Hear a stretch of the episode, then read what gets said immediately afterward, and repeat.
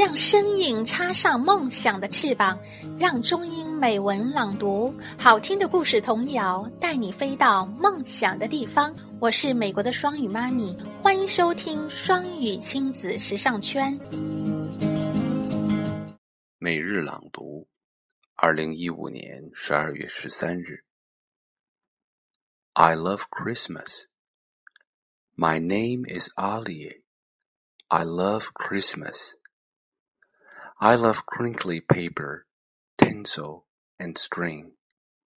My Christmas reindeer with one little wing.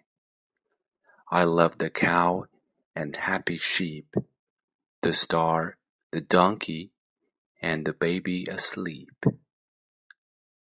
I love to glitter and make, and help bake Nana's Christmas cake.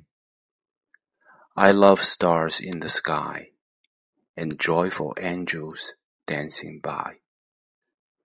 I love to sing about Santa. He's coming tonight. I love to watch the twinkly Christmas light.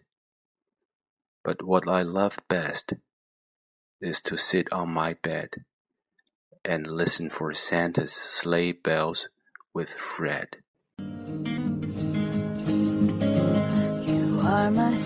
感谢收听，想收听更多中英文故事童谣和每日朗读，请关注公众微信“双语亲子时尚圈”，也欢迎更多朋友参与和投稿。